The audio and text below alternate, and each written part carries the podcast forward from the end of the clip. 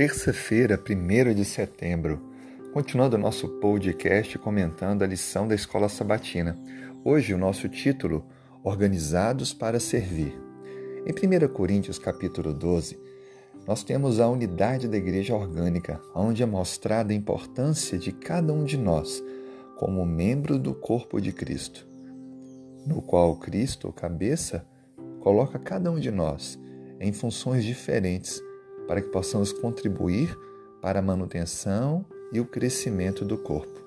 Todos trabalham para um objetivo comum, um fazendo a sua parte para contribuir com o todo, e assim juntos avançamos. Desta forma, não há ambiente melhor para desenvolver os dons do que um grupo menor de pessoas, onde podemos desempenhar os dons, desenvolvê-los e até multiplicá-los Desta forma, fica claro que Deus usa os pequenos grupos para nos habilitar para o crescimento espiritual, para a comunhão e para que possamos utilizar os nossos dons no serviço do Mestre.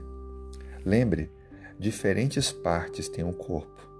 Assim como cada parte é importante no corpo, assim também cada membro é importante para a Igreja de Cristo, onde não deve ter preferência para A ou B, mas todos cooperarem para o bem do corpo, seguindo Cristo, que é o líder, que é a cabeça.